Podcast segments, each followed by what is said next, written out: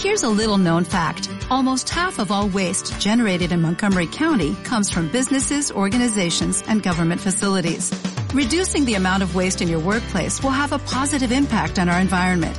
It can also save you money on your disposal costs. Reducing waste and recycling at your business is easy to do and is the law in Montgomery County. Make it your business to recycle right. Learn more at montgomerycountymd.gov slash recycle right or call 311.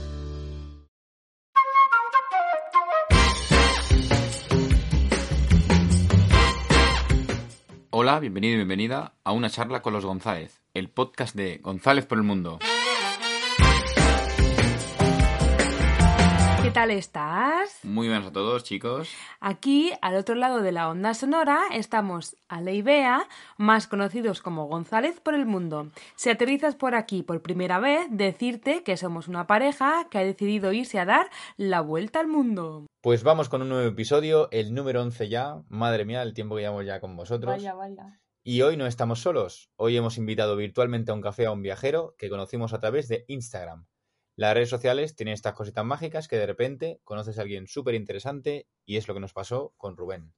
Quizá eh, lo conozcas más como las letras nómadas, así se hace llamar en Instagram.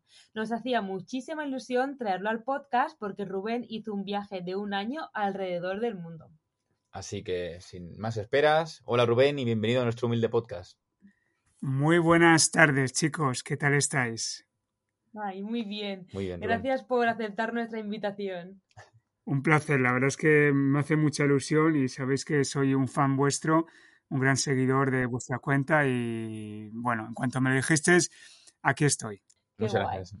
Pues si te parece, antes de entrar un poquito en materia viajera, nos gustaría que las personas que nos escuchan y que quizá no te conozcan puedan hacerse una mínima radiografía de ti. Nosotros podríamos presentarte porque ya sabes que hemos investigado un poco, pero pensamos que la mejor forma es que lo hagas tú mismo. Así que, ¿quién es Rubén Caballero?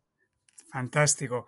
Pues mira, Rubén Caballero eh, es un... Yo todavía me llamo un chaval, soy un chaval de 46 años, eh, nacido en Valladolid y bueno, la verdad es que llevo mucho tiempo fuera de España y mm, la verdad es que a día de hoy eh, me considero un, bueno, un, habitante o un ciudadano del mundo. Eh, y bueno, soy una persona que he vivido muchos años fuera de España, como digo, estuve unos años viviendo en, Holanda, luego estuve unos años viviendo también en Barcelona eh, y luego estuve un año viajando por ahí, como habéis comentado, y ahora llevo cuatro años viviendo en Bélgica.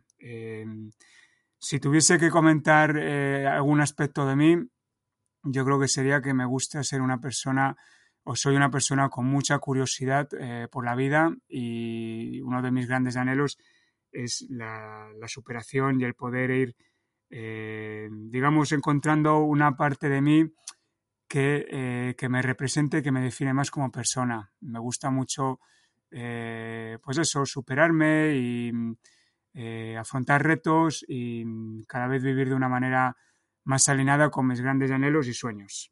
Suena como un gran titular, pero bueno, esto yo creo que sería la forma más de, de definirme y, y, lo que más me gusta transmitir a las personas, la verdad. Qué bonito, me ha encantado, Rubén. Sí, a mí también. La frase de ciudadano del mundo es Ay, preciosa. sí, me ha puesto los pelos de punta, eh, me encanta. Sí, sí, sí. Mira, además es que fíjate, lo venía hoy pensando en el coche, que venía de, de una ciudad que tenemos ya aquí al lado, en Alemania, en Aachen, que estoy leyendo un libro, eh, Ébano, no sé si lo conocéis, un libro de viajes espectacular que trata sobre África, y viendo las barbaridades que han cometido eh, todas las civilizaciones, eh, independientemente de- del lugar, o sea, muchas veces hablan de los españoles en América, pero al final han sido todas, ¿no? Eh, y, y en este libro estoy viendo todas las mm, cosas que hicieron las grandes eh, naciones europeas en África, ¿no? Y lo pensaba y decía, es que madre mía, yo cada vez lo veo más claro que eh, el, el- cuando estamos enraizados en un sitio eh, y nos consideramos de una manera tan aférrima de ese sitio, lo único que estamos provocando es separarnos de los demás y ahí vienen los odios que provocan estas, eh, estas matanzas que hubo en África, ¿no?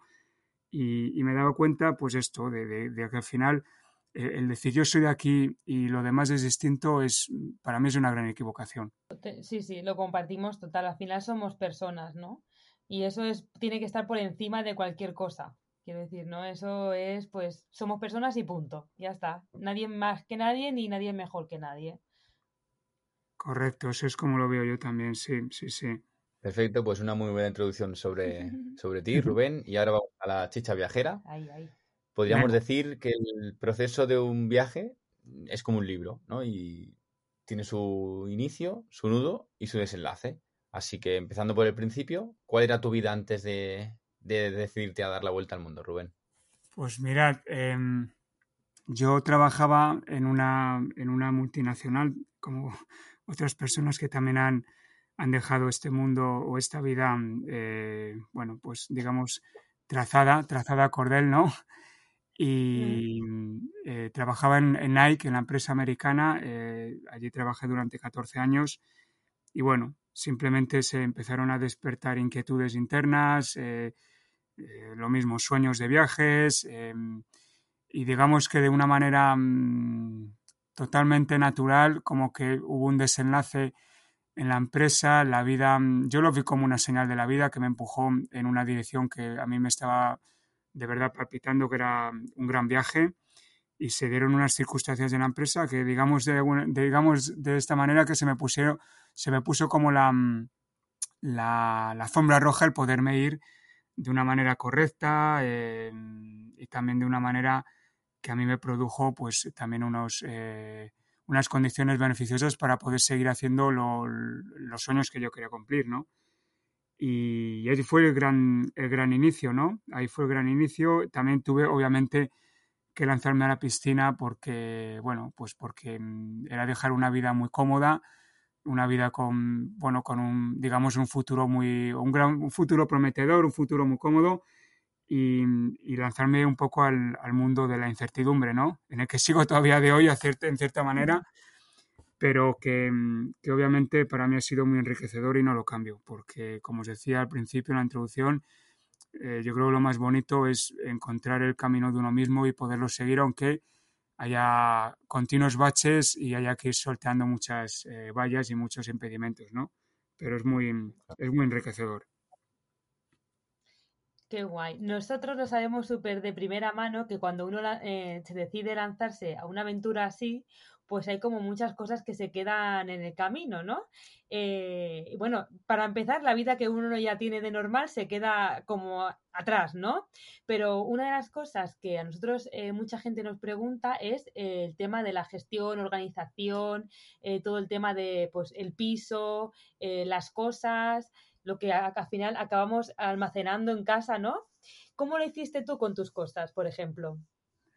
Bueno, lo mío fue de chiste, porque como os digo, yo vivía, yo en Barcelona y la verdad es que me pegué un absoluto maratón. En el momento que decidí irme de viaje, porque estuve en un impact de mm, alrededor de un año, año y pico, hasta que me decidí, estuve haciendo cursos, eh, metiéndome en el mundo del autoconocimiento, meditación, Incluso abrí un negocio con unos amigos que también quería profundizar por, eh, por los planes que tenía yo con el viaje también, que luego no funcionó el negocio y fue un poco como el momento de, lanzarme ya de definitivamente al viaje, ¿no? Entonces, en el momento que dice, me, dije me voy, empecé un maratón que no recuerdo si duró un, un, mes o dos meses y medio o tres meses, en el que, o sea, literalmente vendí todo. O sea, me desprendí de todo lo que tenía, me quedé con eh, unas ropas, unos libros que para mí eran imprescindibles y lo llevé a mi casa de Valladolid a mi madre y todo el resto en Barcelona lo vendí, lo regalé, eh,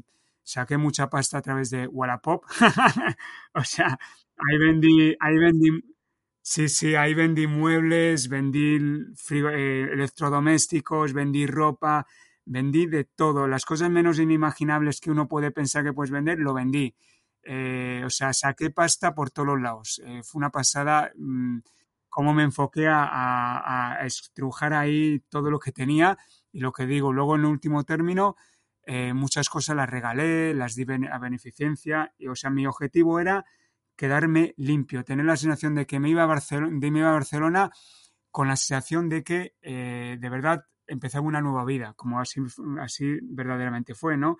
Entonces, eh, yo creo que fue una semana, justo una semana antes de irme de viaje, eh, entregué las llaves de mi piso de alquiler en el que llevaba seis años viviendo y bueno, fue una sensación muy, muy particular, eh, como de, por un lado, de una, como de verdad, como un gran, o sea, un poco de vértigo, ¿no? Pero también una, como una, un, no sé, un vacío, Enrique, no sé, un vacío como, como que estaba haciendo algo que era alucinante, ¿no? El, poder empezar de nuevo en una vida que yo había elegido, que yo había elegido, ¿no?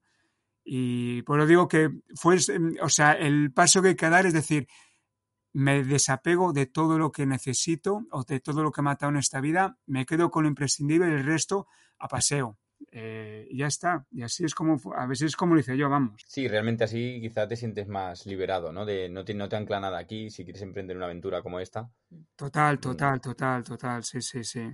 Tomamos nota, ¿eh, Rubén? Sí, sí, sí. También es verdad que eh, cuando volví cuando volví me di cuenta de que a lo mejor había vendido demasiadas cosas. ¿eh? Sobre todo la ropa de invierno, porque yo tenía pensado vivir en, un país de, clima cálido, y fíjate dónde estoy viviendo ahora, en Bélgica. Pues la ropa de invierno me quedé con cuatro trapos y, y la verdad es que luego me dije, yo creo que te pasaste un poco, ¿eh? pero bueno, por el resto fantástico. ¿eh? Y si hay algo que también da vértigo es comunicárselo a la familia. ¿Cómo se lo tomaron? ¿Cómo lo hiciste? Hombre, eh, la verdad es que eso fue. Mm, eh, la verdad es que para mí fue sobre todo el, ese fue el peor trago eh, cuando le dije a mi madre que había dejado mi trabajo. cuando le dije que había dejado Nike, la verdad es que fue un momento muy duro porque ella, claro, estaba orgullosa de su hijo, trabajando en esta empresa, la vida encarrilada en España, la situación como está y de repente pues que te viene tu hijo y te dice que, ha dejado el trabajo porque se quiere ir de viaje y, quiere hacer otra cosa en la vida, ¿no?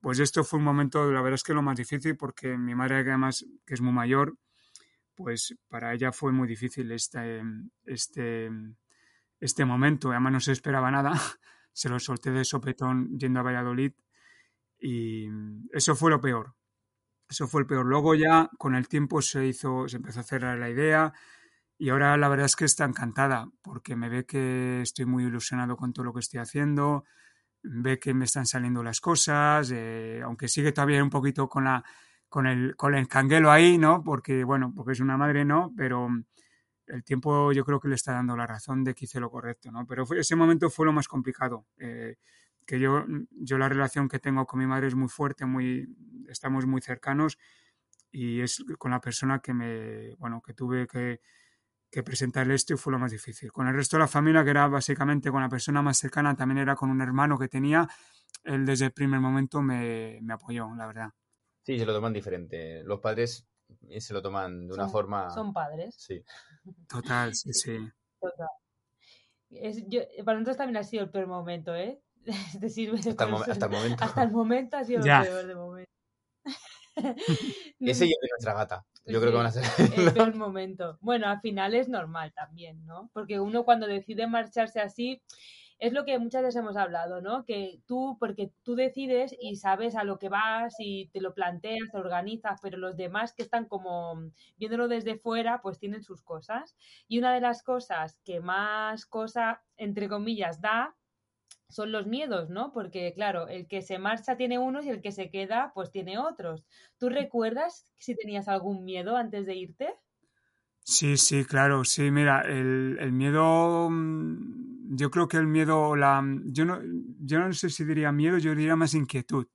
La inquietud más grande que tenía era justamente eh, la capacidad de poder viajar eh, solo, porque yo viajaba solo entonces era el. y, viajaba sin billete de vuelta. Entonces eh, era saber cómo iba a reaccionar a vivir durante meses o, bueno, al final viajé un año, ¿no? O años, eh, o un año, o lo que fuese, eh, pues solo, solo, ¿no? porque ya había viajado en otros momentos solo, pero habían sido periodos de un año, un año, perdón, un año, un mes, un mes, diez días, era lo máximo que había, yo había viajado por mi cuenta en el extranjero que había sido siempre en Asia, ¿no? Entonces, y, había encontrado momentos en que mm, me encontraba, bueno, pues eh, me hallaba, eh, pues un poco, como diría yo, eh, echando mucho de menos mm, mi casa o echando de menos mi vida allí en Barcelona, ¿no? y, y estos momentos los habían pasado mal luego había encontrado la llave para poder justamente eh, superar esos momentos, ¿no? Pero claro, cuando estás viviendo o estás viviendo en el o sea, estás viviendo en un viaje durante meses y meses, nunca lo había hecho y esta era la mayor inquietud, cómo podría eh, convivir con esta realidad, ¿no? Esto para mí era lo más, lo más difícil, la verdad. Y bueno, eh, la verdad es que conseguí encontrar la llave, pues lo pude superar y me encontré bien. Me encontré bien viajando eh, pues esto, en soledad durante meses sin saber mm, cuándo volvería y si iba a volver o, o, qué me iba a pasar al día siguiente, ¿no? Y haciendo un pequeño resumen del viaje, ¿podrías explicarnos qué ruta hiciste, cuántos países, en qué año saliste? Sí, claro. Mira, eh, partí en el 2016. Sí, 2016. Y la ruta, bueno, eh, mi, mi, destino primero fue Nueva Zelanda, eh, donde estuve dos meses. Eh, lo que pasa es que antes hice un par de paradas. Eh, paré en Dubái unos días porque el billete lo había sacado a través de Emirates, a través de mi mejor amigo que vive allí, que él tenía contactos en Emirates y me salió pues básicamente a mitad de precio. Entonces aproveché para parar, estuve allí unos días visitándolo, o sea que bueno, estuve unos días en Dubái. Luego hice también una parada en Sydney, porque el billete, lo mismo, eh, tenía que parar en Sydney y dije, bueno, pues, pues mira, aprovecho y veo un poco Australia, ¿no? Entonces estuve una semana en Sydney y la verdad es que fue un gran acierto porque me, encantó. Me quedé con ganas incluso de haber visto más de Australia. Y, luego, como digo, pues llegué, como digamos, a, mi primer destino que era Nueva Zelanda, que bueno, Nueva Zelanda me, me fascinó, ya habéis, ya habéis visto, bueno, sabéis que estoy ahora escribiendo mucho en Instagram sobre mi experiencia allí, he contado muchas cosas de cuando estuve por allí, la verdad es que fue un sitio alucinante. Eh, y luego a partir de ahí eh, puse rumbo a eh, Asia y allí estuve durante muchos, bueno, pues el resto del viaje que fueron unos casi 10 meses, ¿no? Estuve en varios países, por el sudeste asiático, estuve en varios, en varios países, en Laos, en Vietnam, Camboya, Tailandia también estuve, luego estuve por China, en China estuve un mes, eh, y luego fui a Mongolia también, en Mongolia estuve también un mes, que era una de las grandes, grandes ilusiones que tenía era visitar Mongolia. Y, luego fui a, mi, a un país que para mí eh, en, Asia es como mi casa, de hecho es donde más me siento como en casa. Y, allí estuve cinco meses, eh, que es la India. Allí estuve en la India cinco meses, de uno para otro, eh, bueno, conociendo un montón de gente.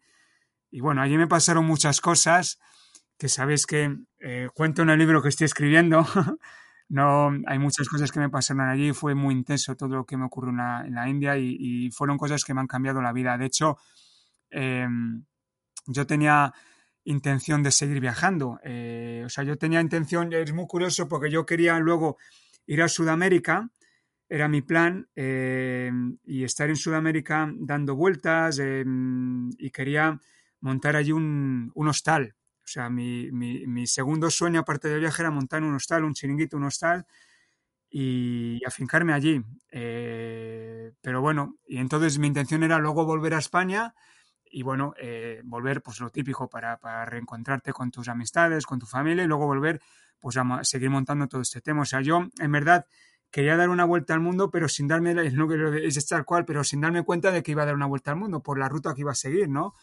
Pero al final me quedé, eh, me quedé en la India y, volví pues eh, a Europa. El, cómo, qué pasó en la India o qué pasó en este viaje, pues bueno, son cosas que me, como siempre uno dispone, eh, no, perdón, uno planea y la vida dispone, ¿no?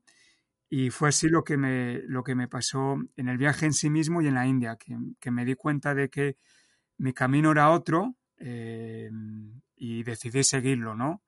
Y es lo que estoy haciendo desde ahora. Y bueno, obviamente está muy involucrado también con, con la escritura, con, con, el, bueno, el dedicarme a la escritura, eh, el libro que estoy escribiendo y, y también mucho una llamada interna, una escucha interna que veo que me va empujando a, a, seguir caminos que, muchas veces uno a lo mejor no son los que quiere, pero que se va dando cuenta de que son los que más le convienen, ¿no? Y al final, cuando los va caminando, pues se van encontrando cada vez más a gusto también, ¿no? Y esto es un poco lo que estoy haciendo a día de hoy. Eh, por eso digo, bueno, esto es un poco el resumen del viaje que hice.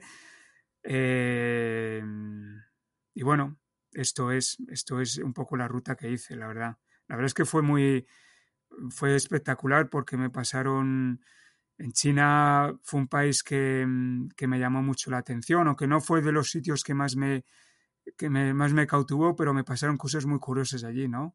Desde estar eh, participando en el rodaje de una especie de película documental, eh, bueno, en, en, la, China, China profunda. y bueno, estuve también en el sudeste asiático, por ejemplo, eh, me crucé todo Laos, de, todo el norte de Vietnam y del Laos de, del norte a sur hasta Camboya en una moto. Eh, esto lo hice también solo y bueno, me pasaron, la verdad es que fueron cosas que yo no iba, obviamente, que yo no había planeado y que eh, llegaron de esta manera y que son como la, la, salsa del viaje, ¿no? Y bueno, esto es un poco el resumen. yo creo que una de las cosas más bonitas de un, de un viaje que se va como organizando con el tiempo y con el paso de los días solo, casi como aquel que dice, pues da estas cosas, ¿no? Un poco de, de, anécdotas y de, y de cositas así random que te pasan y que al final es lo que conforma el viaje, ¿no? Un poco la improvisación y, y un poco el dejarte sorprender por la vida, ¿no? Un poco. Total, total, y, sí, sí. Y vamos a huir un poco de la pregunta que te habrán hecho millones de veces de qué es lo más bonito o qué, qué país es el que te ha gustado más y vamos a transformar esa pregunta para preguntarte qué es lo más bonito que te pasó durante tu viaje. Uh, pues déjame, bueno, no sé si tendría que pensar. Me, me pasaron, eh, bueno, a ver, yo diría que varias, varias cosas. Primero, el viaje en sí mismo. O sea, el viaje en sí mismo fue eh, pues, pues un regalo y un hecho de verdad que yo, mira, cuando, cuando una de las grandes, eh, una de las grandes razones por las que decidí viajar fue esta tipiquísima pregunta de, de decir, oye, ¿y si no lo hago? Y llego a mis, eh, a mi edad de mis 80 años y doy la miro para atrás y digo, ¿y si, no? ¿Y si hubiese viajado y no lo hice? ¿Qué habría sido de mí? O sea, me he perdido en la vida algo, ¿no? Para mí fue de verdad una de las decisiones que me hizo, que me empujó a dejar el trabajo y, irme de viaje. Es decir, coño, es que no puedo perder esta oportunidad porque es que, ¿qué voy a hacer? En la, o sea, ¿qué, ¿cómo puedo luego mirar desde atrás cuando sea mayor y, y decir que no me atreví a hacer esto que yo quería de verdad hacer y al final he seguido haciendo lo mismo de siempre cuando yo no lo quería hacer, ¿no? Eso fue para mí tal vez una de las cosas que más me, una de las grandes cosas que me llevé del viaje, ¿no? Luego el viaje en sí mismo, como digo, la oportunidad de viajar eh, durante un año o más tiempo, el que uno pueda, pero con esa sensación de no tener un destino y de no tener un billete de vuelta y simplemente viajar y viajar hasta que uno diga basta, ¿no? Esto fue, pues, eh, bueno, es una experiencia que, que, se tiene que vivir, ¿no? Es como probar el chocolate o hacer el amor, hasta que no lo haces, no, tal, no, no se sabe lo que significa, ¿no? Y esto fue lo mismo, ¿no? Eh, y, y, todo lo que vas transformándote en tu interior a través de esta experiencia es eh, increíble. Al final, eh, o sea, partes de una manera y llegas de otra, sin duda, ¿no? Y luego también, eh, a nivel también más personal, pues bueno, conocí a mi, a mi, a mi actual pareja, que bueno, es una de las razones por las que vivo aquí en Bélgica, ¿no? Eh, la conocí en el viaje, también viajando, nos conocimos en el viaje y bueno, luego a través de nos decidimos volvernos a encontrar y, y, ahora de momento, pues digo de momento porque yo soy un poco nómada, no viene, no me llamo las letras nómadas por una casualidad, sino que eh, yo necesito encontrarme, necesito estar siempre un poco como en viaje y, y, de verdad vivir en un sitio que me guste, ¿no? Y ahora en México es como un impact donde estoy enfocado a todas las cosas que me, que me gustan en la vida y abrirme camino, ¿no? Y bueno, eh, yo creo que esto es lo que más... Eh, y, luego el haber encontrado, pues esto, una, una, una ruta de vida, ¿no? Un, haber encontrado respuestas que me han enfocado a, a, seguir buscando en mi interior y saber encontrar, y, por lo menos el, el, el, el aventurarme a, a querer vivir de una manera que yo elija y que tenga que ver conmigo. Yo creo que esto es lo más importante ahora que me está pasando, que estoy de verdad intentando hacer algo en la vida que tiene que ver conmigo y dedicarme a una profesión que yo me considero que, yo puedo aportar algo y que, eh, y que me guste y que disfruto. Claro que sí. Ay, qué bonito, Rubén. Te estoy escuchando y es como, oh, es un gozo escucharte, ¿eh? Estoy como así con los ojos y todo, porque, jolín, es verdad. El que al final nosotros también hemos, hemos sentido un poco eso de bajarnos de la vida, de la rueda de hámster y decir, bueno, a ver, pero ¿qué, ¿qué, estamos haciendo con nuestra vida? ¿no? Y cuando uno de repente se plantea eso y se da cuenta de que lo que está haciendo no le hace feliz o no es lo que realmente quiere y pone el objetivo en algo que realmente sí que quiere, wow, es que es lo que tú dices, ¿eh? O sea, la vida te, te da como un vuelco y es como, ahora sí, ¿sabes? Sí, eh, a mí me gusta mucho explicarlo, pero si lo sientes es que te das cuenta, ¿sabes? Te das cuenta. Mm. Sí, yo creo que te estamos escuchando y cada uno vamos mm, dándonos cuenta, ¿no? De situaciones en las que estamos igual. Yo, por mm. ejemplo, me siento muy identificado contigo en el tema de laboral, ¿no? Tú hablabas antes de que tenías un trabajo estable en la Nike, me, pasa exactamente lo mismo. Yo también he decidido dejar mi trabajo estable para, para emprender este viaje, ¿no? Ve ahora también comentaba lo de, has comentado lo de si, si me veo con 80 años y no lo he hecho, veas ha visto en esa situación. Sí. Cuando lo has dicho, pensa, uy, si Rubén podría ser yo hace un rato perfectamente. Claro, claro, claro.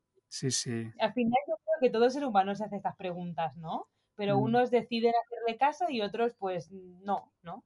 Total, total. Acordaros estas cinco preguntas que seguro que mejor en algún momento se os han cruzado, que dice la gente antes de morir o no, o las cosas que uno se plantea y una de ellas, no sé si es la primera o de las... Bueno, está entre las cinco, no sé en qué posición ocupa, pero es justamente el, mirar atrás y, bueno, lanzarse esta pregunta o aquellos sueños que uno no ha realizado, ¿no? Y, mm. para mí yo creo que, eh, bueno, eh, para mí es primordial, ¿no? El, atreverte a, a, plantearte esto y, darle una respuesta. ¿Y un momento difícil o duro durante el viaje, Rubén? Eh, pues mirad, a ver, estoy pensando, a ver, mira, un momento, un momento, la verdad es que en general eh, no tuve momentos, eh, a ver, tuve muchos momentos en los que a nivel de soledad o de incertidumbre en cuanto al futuro me, bueno, un poco como que me ponía contra, entre, contra las cuerdas, ¿no? Pero no tuve ningún momento de estos críticos, críticos durante el viaje. Tuve suerte, incluso tuve, en la India estuve enfermo, mm, ahí sí que estuve un poco pachucho, pero no tuve nada, nada grave como, como para, ¿sabes? Para eh, que sonasen las, las eh, que se prendiese la, la, luz roja, ¿no? Pero bueno, sí, mira, eh, un momento que fue un poco crítico fue, diría yo, a mitad de viaje justamente cuando estaba en Mongolia, que ahí me pegó como un, un poco, ahí estuve muy solo, muy solo, eh, en Mongolia y además es un, país que también invita mucho a la soledad por el, tipo de país que es y, la inmensidad que hay allí, ¿no? Y, luego también además nos surgieron las eh, problemas, sobre todo problemas burocráticos, nos surgieron eh, los planes como yo quería y, me empujó un poco a, un poco de decepción, aunque luego el viaje estuvo fantástico, fue un alucinante, hice cosas súper chulas, pero el gran sueño que yo tenía en Mongolia que era pues un poco perderme por, por, por, allí, por, por, los grandes prados que hay por allí, ¿no? Eh, y, convertirme en un nómada durante un mes, pues no lo logré, ¿no? Y, fue para mí un poco de, decepción y esto me empujó un poco también a, estar, eh, a encontrarme más solo allí. Y entonces ahí tuve como un poco de la crisis matrimonial conmigo mismo del medio año, la llamé yo, que fue pues esto de, encontrarme muy solo y de y de, no estar tan a gusto ¿no? en esta situación, aunque luego eh, lo superé, bueno, lo superé o simplemente supe escucharme, supe darle respuesta a lo que me estaba pasando y como digo, el viaje en Mongolia fue fantástico, ¿no? O sea, fue una prueba que, que me empujó a, a, disfrutarlo de otra manera y, y, a sacar otro, otro provecho, ¿no?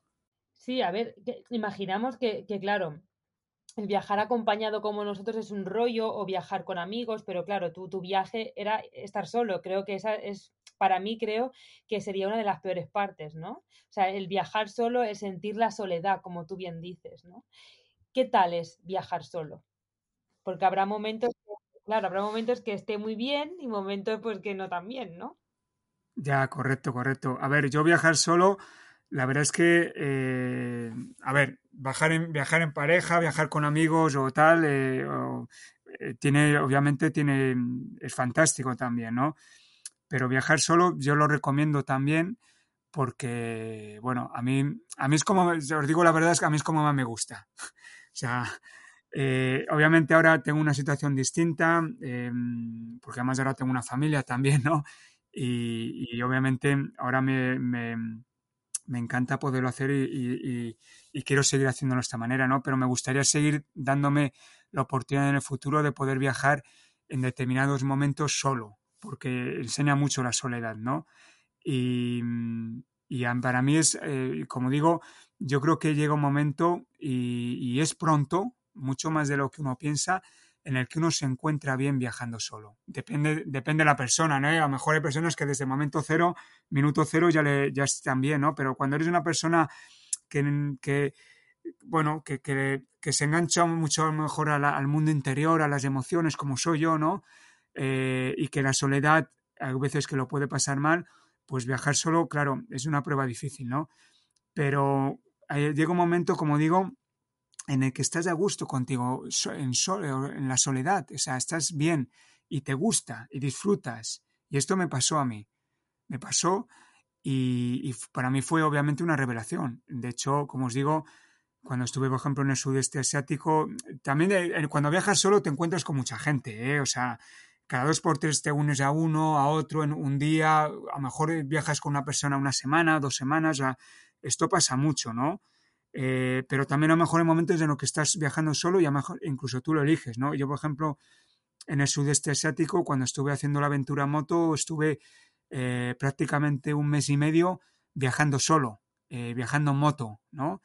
Y no lo cambio, o sea, estuve fantástico viajando solo, me dio una gran seguridad el poderlo hacer de esta manera, el poder para poder seguir, continuar con el viaje, para poder darme cuenta de que podía estar yo solo sin necesidad de nadie, ¿no? O sea que eh, y, saboreas la soledad contigo mismo de una manera distinta, ¿no? Eh, disfrutas mucho los pequeños detalles, los encuentros que tienes con uno, te fuerzas mucho a salir de tu cascarón para, para estar bien, para estar a gusto, para estar feliz, porque si estás tú mismo un poco ahí anclado, al final te, te, te, te bueno, te solidificas como una flor marchita, ¿no? Entonces tienes que exponerte a, con los encuentros que tienes con personas, aunque sean cinco minutos, a dar de lo mejor de ti mismo y, darte cuenta de que este momento es lo mejor del viaje, ¿no? Estos encuentros que tienes con las personas.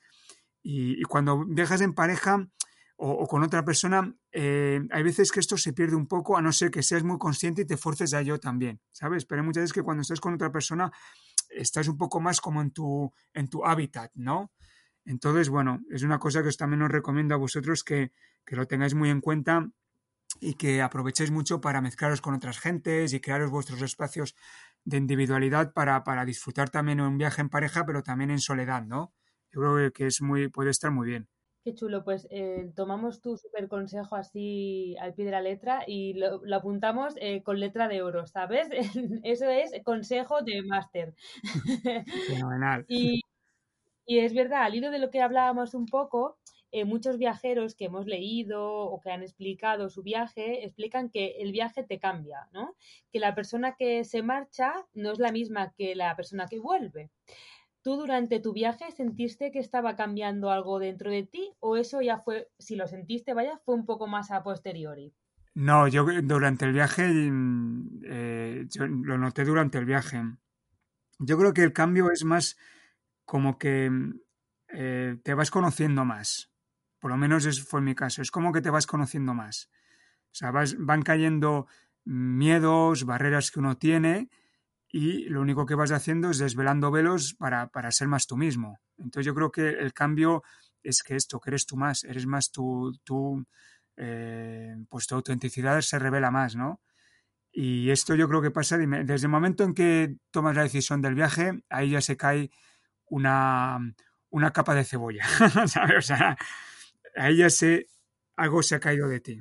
Y, en el momento que vas haciendo preparativos, en el momento que coges el billete de avión, en el momento que llegas al destino, en el momento que eh, tomas una decisión inesperada, en el momento que conoces a alguien, en el momento que llegas a un sitio y, te alucina lo que estás viendo y dónde estás, ahí se van cayendo cosas. Y en el momento que tú también te empiezas a atrever cosas que para ti eh, son, son retos, ¿no? Desafíos. Ahí es cuando te vas dando cuenta de que tú mismo estás cambiando. te estás dando cuenta de que eres el mismo, en esencia eres el mismo, pero eres distinto, ¿no? Y, obviamente cuando viene, y luego el aterrizaje, y luego ya es otra historia la vuelta, ¿no? Eh, eh, porque ahí también es, bueno, es otro gran reto, ¿no? Pero, pero digo que, bueno, durante el viaje en sí mismo van, por lo menos ha sido mi experiencia, ¿no? Yo siempre hablo de, de mi experiencia es como que, vas haciendo cambios, pero que van sucediendo de una manera muy natural también. Y ahora imaginando... Un supuesto. Sí, un supuesto que tienes delante a unos chicos que se van a dar la vuelta al mundo. Así como supuesto. Vale. ¿Qué consejo darías? Pues, em, bueno, yo, a ver, consejo que daría. Pues mira, lo que estáis haciendo vosotros, primero, la, eh, vivirlo con toda la ilusión que estáis haciendo, eh, creer que lo podéis hacer, que lo vais a hacer, mm, aunque ahora las circunstancias son complicadas por la situación que estamos viviendo a nivel global, ¿no? Pero yo creo que, si uno quiere se puede conseguir. Eh, obviamente hay que ir fluir en determinadas situaciones con lo que puede ofrecer los destinos, ¿no? O allí donde ir, pero yo creo que oportunidades se pueden dar, ¿no? Entonces yo creo que esto es lo primero, el vivirlo con la ilusión con mucha ilusión y mm, aunque haya puede, haber miedos, pues bueno, mm, respetarlos que están ahí, pero que esto no empañe todo lo que estáis viviendo, ¿no? Y luego el viaje en sí mismo, pues lo mismo, lo, que os he comentado, ¿no? De, mm, de, que cada día sea un día nuevo, que os, que os, os empujéis a, a, vivir con intensidad lo que os está pasando, eh, que dejéis, que yo creo lo que estáis haciendo también vosotros, mucho espacio a la incertidumbre. No significa que a lo mejor yo también tenía como una ruta marcada hasta cierto punto, eh, pero todo muy flexible y de hecho hice cambios también, ¿no? Entonces yo creo que es muy importante dejar mucho espacio a la incertidumbre y que sea el, viaje que se vaya desvelando por sí mismo. Si, si yo creo que uno lo tiene muy planeado, no es lo mismo. O sea, no es lo mismo, porque no deja espacio a que la vida te, te dé sorpresas. Y a mí esto es una cosa que me pasó mucho, que no lo he dicho antes, que para mí fue en el viaje me pasaron eh, muchas cosas que dije, ¡guau! O sea, ¿cómo puede pasarme esto? Es como que eh, me venía justo lo que necesitaba, ¿no? Es como que me llegaba aquello que necesitaba o la respuesta que yo necesitaba o, o conocía la persona que me venía bien en ese momento y de verdad yo sentí que, que, bueno, que unas manos, mm, bueno, yo digo la vida, ¿no? Es como que la vida, eh, como que me iba llevando a sus manos, ¿no? Como que me iba llevando por, y me iba cuidando, iba cuidando de mí y me iba aportando lo que necesitaba, pero muy por lo que os comento también de saber escucharme y saber em, hacer lo que yo intuía que era lo más correcto y dejar mucho espacio también a la, a la, improvisación y al disfrutar, al disfrutar, ¿no? Al final es dejar que uno vaya haciendo las cosas que le apetecen y, y, bueno, y dejarse llevar un poco. Qué bonito eso de, dejarse llevar por la vida, dejarse fluir, dejarse sorprender. A mí eso me encanta, me flipa. Yo soy muy, muy así, ¿eh? también te digo. Sí, se te nota, vea. no sé por qué no intuimos que vamos por el mismo camino. Qué bueno. A nosotros, una de las cosas que la verdad es que más nos preguntan es por nuestra vuelta y eso que aún no nos hemos ido. Mm. Sabemos que la vuelta es algo duro y que tiene un proceso de adaptación, si en el caso de que tu vuelta sea adaptarse otra vez a la vida normal, entre comillas, porque normal no sabemos muy bien qué es normal, ¿no? Pero la vuelta, la vuelta es el gran qué. ¿Cómo fue tu vuelta? ¿Qué te costó más? Eh, bueno, claro, la vuelta depende de la vuelta que uno tenga a la vuelta, valga la redundancia, ¿no? O sea, hay gente que se va a dar la vuelta al mundo y bueno, y luego tiene, eh, eh, digamos, un sitio, mm, bueno, tiene como un plan, un plan de vuelta que significa, pues a lo mejor volver a un trabajo o una profesión ya marcada eh, o una ruta ya establecida. Entonces, claro, esto es como que siempre es como que te da una seguridad, ¿no? depende ya de cada uno como la tenga planteada, ¿no? En mi caso, no había nada planteado en el sentido de que todo, mm, todo estaba sin marcar, ¿no? Como os he dicho, yo cuando me fui de Barcelona eh, quería montarme un hostal caribeño, eh, pues con un muy buena onda, con viajeros, con, eh, con música especial, o sea, un sitio muy que lo tenía ya muy por la mano lo que quería hacer, ¿no? y fijaros el, giro que di, que bueno, que me he convertido en un escritor. estoy mm, con mucha, con mucho como diría, eh, certidumbre de que me puedo dedicar a ello, ¿no? O sea que mm, para mí la vuelta fue muy, fue muy, muy, em, o sea, lo hice muy en paz porque sabía que estaba haciendo lo correcto, lo que yo quería hacer, pero por otro lado eh, fue una gran batalla, hasta cierto punto lo está siendo, aunque ya mucho menos, porque claro, había mucha incertidumbre, ¿no? Y al final vas viendo que tus ahorros se van acabando, que no vas generando ningún ingreso y que estás invirtiendo tu tiempo en algo que socialmente a lo mejor no se llega a entender, pero que tú sabes que es lo correcto y es donde quieres apostar, ¿no? Entonces mi vuelta fue complicada en ese sentido. Em, entonces, mm, eh, también hay otro aspecto de la vuelta que, claro, cuando uno viaja durante larga temporada, eh, estás también un poco como en un mundo ideal, ¿no? Eh, porque estás dando rienda suelta a, y obviamente cuando uno viaja en tanto tiempo es porque su gran, uno de sus grandes ideales o pasiones es el viaje, ¿no? Entonces estás como en tu hábitat natural, ¿no? Viajando, disfrutando, yendo donde quieres, eh, bueno, es una pasada, ¿no? Es como si te gusta el café y estás todo el día tomando café todo el día, ¿no? Pues esto es lo mismo, ¿no? Entonces, claro, volver y enfrentarte a una realidad que a lo mejor de cierta manera estuviste escapando de ella, la querías cambiar, pues es duro, eh, es duro pero yo creo que es importante eh, trasladar toda esa intensidad de vida que eh, demostraste durante el viaje en aquello que tú vayas a hacer en tu vuelta, ¿vale? Sin renunciarte a eh, hacer el cambio que tú consideres oportuno. Pues yo creo que lo, que es equivocado es que uno se permite viajar, hacer esto tan grande y, y, que para él es una pasión o para ella, ¿no? Y luego vuelve y sigue haciendo algo que a lo mejor no tiene que ver con esta persona. Yo creo que esto no es, bueno, obviamente no es idóneo, hay que, es importante, por lo menos para mí, enfocarte en algo que para ti tiene sentido, ¿no? Eh, y, confiar mucho en la vida, lo que decía yo antes, ¿no? O sea, para mí es, es clave mm, no confiar en uno mismo solo, sino confiar que la vida nos provee. O sea, la vida nos provee, ¿no? Como provee en la naturaleza, como probé cuando eres un niño pequeño y, te da todo lo que necesitas para que vaya creciendo, ¿no? O como cuando eres un bebé, ¿no? Que todo sale ahí, surge sin, que nosotros hagamos nada, ¿no? Y confiar en esto de que la vida nos va dando cuando estamos alineados con ella es una pasada, es una pasada, ¿no? Y eso es uno de los grandes aprendizajes, aprendizajes del viaje, yo creo que es importante traértelo a tu vida normal, entre comillas, ¿no? Entonces, bueno, yo os digo que mi, vuelta ha sido, bueno, muy, muy bella y muy complicada al mismo tiempo porque, claro, surgen miedos, surgen inseguridades, eh, me he tenido, bueno, me, tengo que enfrentar todavía a cosas que están muy interiores y que al final cuando estás en tu, eh, en tu origen de alguna manera, pues eh, vuelven a surgir, ¿no? Vuelven a surgir todas estas cosas que tenemos arrastrando de toda la vida, ¿no? Y después de esa pedazo de aventura que, viviste que te puso la vida patas arriba, eh, actualmente a qué te dedicas, qué haces. Nosotros sabemos de algún proyectito que tienes, como has dicho, de un libro. Sí, sí. Mm, háblanos un poco de, del libro, de actualidad.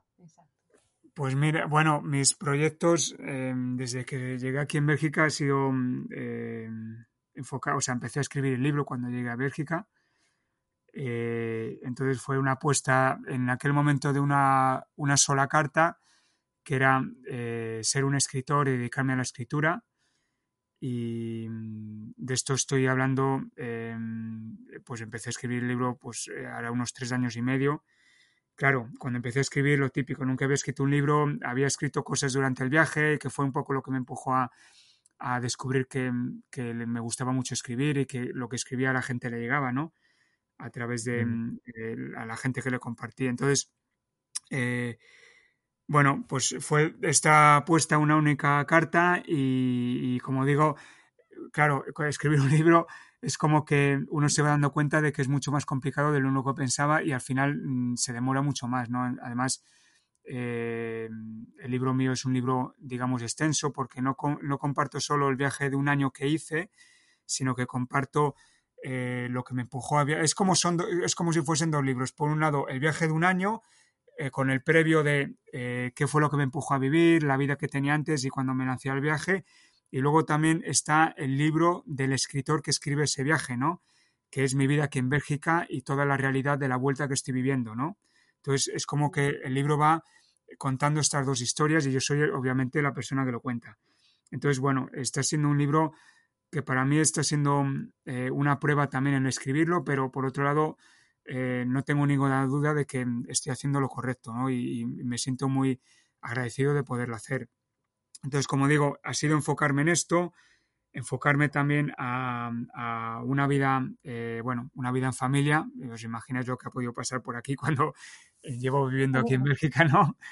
Y, luego también, por otro lado, han surgido muchas cosas en este tiempo, ¿no? Hubo un momento que veía que se me estaban acabando los ahorros o que estaba llegando cada vez la cuenta bancaria iba llegando a menos, a menos y, me entré un poco el canguelo y dije, bueno, tengo que empezar a buscar un trabajo, aunque sea un tiempo parcial, y, eh, me planteé empezar a volver un poco al tiempo que escribía, ¿no? A dedicarme a esto, ¿no? Pero bueno, lo mismo, pasaron ciertas circunstancias que dije, no, no, no, no estoy haciendo lo correcto, ¿no? O sea, tengo que seguir ahí metiendo, metiendo, eh, metiéndome a, tiempo, eh, o sea, a tiempo, jornada completa con el tema de la escritura, ¿no? y justo en ese momento, lo que os digo, la magia, eh, encontré el tema del coaching, ¿no? Em, porque yo todo lo que es el, mundo del autoconocimiento he estado muy metido en ello durante estos seis años eh, y, sabía que también, eh, aparte de que es algo que también traslado mucho en el libro, me di cuenta de, sabía que era algo que yo tenía que de alguna manera compartir con nosotros, ¿no? Y a través del coaching, eh, pues encontré una manera de, poder acompañar a otros para que ellos mismos también eh, vivan procesos de cambio, de transformación, eh, de escucha interna que les ayude, pues esto, a, vivir su manera, su vida de una manera más plena, ¿no? Entonces ahora llevo como algo más de un año que estoy estudiando, he hecho un par de cursos de coaching y ahora estoy haciendo prácticas y mm, bueno, de aquí a, junio me gustaría ya empezar a trabajar como coach también, ¿no? Y, yo creo que este, yo creo que el próximo año, yo creo que ya, ya estará el libro publicado y bueno, y dispuesto para que la gente lo lea. Esa es la idea, esa yo creo que es el plan y la idea que se puede concretar. Qué guay, o sea que estás a, tope, a tope, a tope de power. Sí, sí, la verdad es que sí, sí. Nosotros lo compraremos por, algún país que estemos para poder ir leyéndolo. Fantástico. Pues ah, supongo que a ti te, pasará también que cuando has dicho, oye, que he, dado la vuelta al mundo, que he hecho un viaje muy largo, mucha gente también te habrá dicho, ay, pues eso sería uno de mis sueños, ojalá algún día pueda hacerlo. Eh, desde tu experiencia, ¿qué le dirías a esas personas que mm, es su sueño, pero mm, lo posponen o no escuchan realmente lo que quieren hacer? ¿Qué les dirías? Pues a ver, yo les diría que lo hagan, obviamente, o sea, que lo hagan, que lo hagan. Sí que es verdad, sí que es verdad que yo creo que es importante eh, darse cuenta de cuándo llega el momento para hacerlo, ¿vale? Porque como os digo, a mí me pasó, ¿no? Yo cuando dejé el trabajo estuve, eh, pues creo que casi dos años en Barcelona todavía, ¿no? Yo sabía que me iba a ir a viajar en algún momento, pero me di cuenta de que no era el momento todavía, ¿no? Y estuve haciendo otras cosas, ¿no? Eh, igualmente otras personas a lo mejor están trabajando y, y, saben que lo quieren hacer, pero sienten que no es el momento, que no ha llegado todavía el momento, ¿no? Entonces yo creo que es importante eh, saber identificar cuándo ha llegado ese, ese, momento, ¿no? Para decir, aquí, es, aquí ha llegado, ya está, ¿no? Pero también hay que tener mucho ojo de cuándo se está postergando por miedos y por excusas, porque suele ser lo normal, ¿no? Entonces hay que, Claro, claro, hay que tener mucho, porque esto somos muy dados, y yo creo que más en España, ¿no? Que no hay tanta cultura de viaje, eh, y, yo creo que es importante identificar cuando pues, nos estamos dando excusas, excusas, excusas, excusas y postergando, ¿no? Entonces yo creo que hay que poner mucha atención a, esto, pero si uno ya eh, siente que, puede emprender el viaje y que de verdad está listo y que, bueno, listo nunca estás, ¿no? Pero que puede dar ese salto, yo creo que eh, ya está, o sea, ya está. Eh, como, fíjate, como digo en el libro, una de las cosas primeras que digo es que eh, bueno, parece que, hacer un viaje de este tipo es algo como, ¡guau! ¿qué, eh, ¿Qué va a pasar? ¿Qué cosa más extraña? Eh, ¿Qué me va a pasar? no me veo, ¿sabes? Y luego cuando estás metido en la faena y al poco, te das cuenta de que es lo más normal. O sea, es, viajar es, es normal y, las cosas van surgiendo y cuando uno está viajando, es como el día a día, como el bajar a por el pan. O sea, es así, tal cual, ¿no?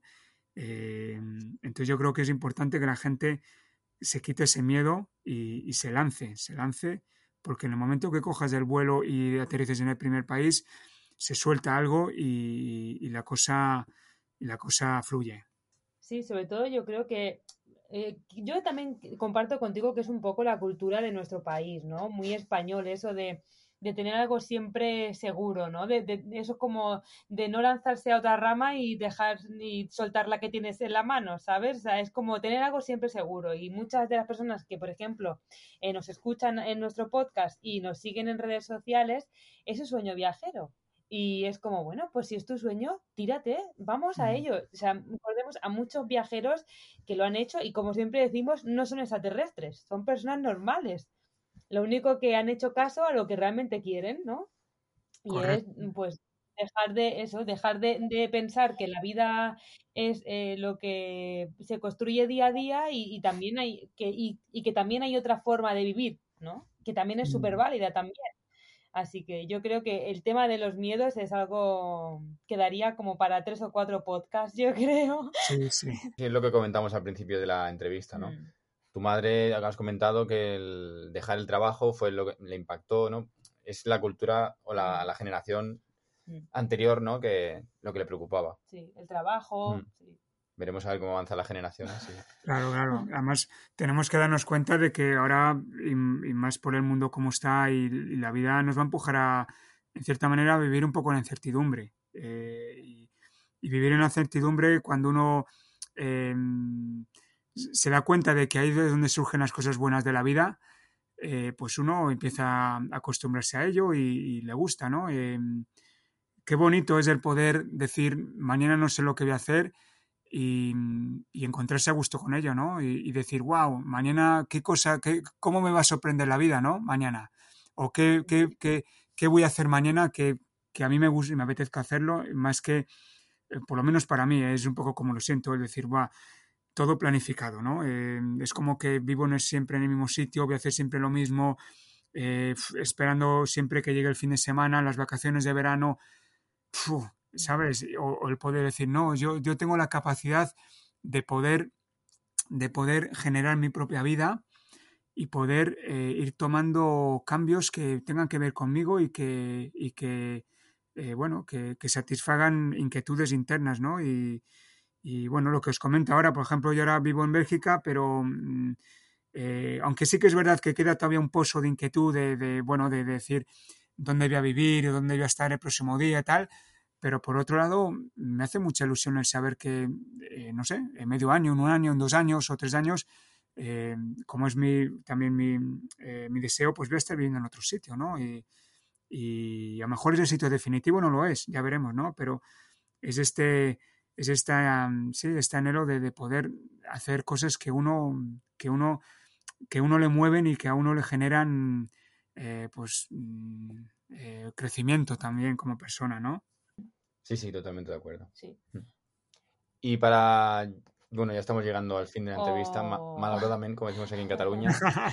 Si tuvieras que definir el viaje en tres palabras, ¿cuáles serían? En tres palabras, eh, pues a ver, dejadme. Sería eh, reconocimiento, eh, sería sorpresa y sería eh, pasión. Sí, yo, yo creo que serían estas tres palabras, ¿no? Y natural, y bueno, si me permitís añadir otra más, naturalidad.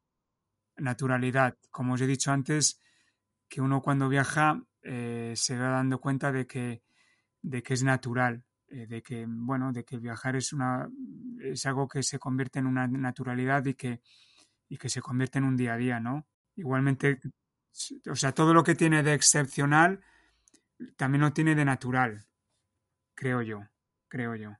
Guay, pues Rubén, es que a mí, bueno, yo me podría pasar horas escuchando a, a viajeros, eh, escuchar sus aventuras, sus cosas, la vida, me encanta, pero aquí se ha acabado nuestro ratito. Sí, Oh. yo, yo- yo me pasaría horas hablando de viajes, la verdad. Es un tema que da para, para largo y para mucho. Sí, y sí, muy sí. entretenido para la gente Total, del total. mundo. La verdad es que ha sido un ratito maravilloso, nos ha encantado que aceptaras la invitación al podcast y que nos regales tu tiempo, que es lo más valioso. Así que, por último, último, último, ¿dónde nos podemos, sea, dónde te podremos encontrar si te queremos saber de ti? Pues mira, eh, bueno, como, mm, eh, como has comentado tú, eh, obviamente la gente que quiera saber más de mí o que quiera seguirme o, o que vaya sabiendo compartir un poco mis aventuras, pues a día de hoy en Instagram es la, la llave. Eh, comentaste que mi, mi nombre es las letras nómadas, eh, Rubén Caballero, eh, las letras nómadas. Eh, sí que es verdad que las letras lo tienen que buscar las guion bajo, letras guion bajo nómadas. A día de hoy es mi, mi nombre, no sé si en un futuro me lo cambiaré, pero bueno, así es como me pueden encontrar. Y, y ya está. Esto más adelante, obviamente, me gustaría tener una página web también, que estoy en ello. Y de aquí a un año, pues es- eh, deseo y espero que el libro esté publicado, Rubén Caballero, y que ya tiene título libro. y me podrán encontrar también en las librerías o en internet, o, pero vamos. eh, yo quiero y creo que voy a dar de qué hablar y espero que sea así, así que vamos a ir a por ello. Hay que a ir a por todas. Seguro. Qué guay. Pues eh, ya han escuchado, los que nos escuchan ya saben, quédense con ese nombre, Rubén Caballero, porque estamos seguros de que va a dar mucho de sí. Gracias, Bea. Así que Rubén, pues ya está, muchas gracias. Esperemos que te haya gustado la entrevista y te hayas sobre todo sentido cómodo. mucho, mucho, mucho, mucho. Y agradecerte el haber aceptado la invitación, claro. Así que nos despedimos. Chao, chao. Vale, fantástico. Muchísimas gracias, Ale, Bea, y nada, un placer, chicos, y os deseo. Bueno, ya sabéis que voy a estar ahí, como siempre, a tope, atento a todo lo que vais publicando, también vosotros, que es una pasada. Y nada, os deseo, aunque no os partís ya mismo, pero os deseo lo mejor, lo mejor para el viajazo que vais a pegar y muchas felicidades por la decisión que habéis tomado. Y bueno, chicos, con esto acabamos la entrevista a Rubén. Recordaros que estamos en Instagram como González por el Mundo. Allí estamos cada día compartiendo viajes e historias y nos puedes encontrar a golpe de mensaje directo. Y si te ha gustado este episodio, te animamos a compartirlo si crees que puede gustarle a alguien. Y si nos escuchas a través de iVoox, puedes valorar este episodio con las estrellitas o dejándonos un comentario. Eso nos ayuda a llegar a más personas y hacernos un poquito más grande. Además, es gratis. Y sin más, chicos, muchas gracias por escucharnos. Nos vemos en el siguiente episodio y por redes sociales y... Recuerda, Aventúrate a viajar. Ti, ¿Por qué dices chicos?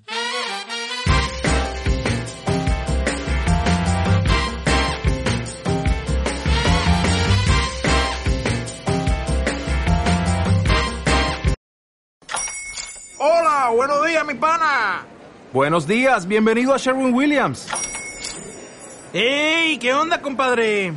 ¿Qué onda? Ya tengo lista la pintura que ordenaste en el ProPlus app. Con más de 6.000 representantes en nuestras tiendas listos para atenderte en tu idioma y beneficios para contratistas que encontrarás en aliadopro.com. En Sherwin Williams somos el aliado del PRO.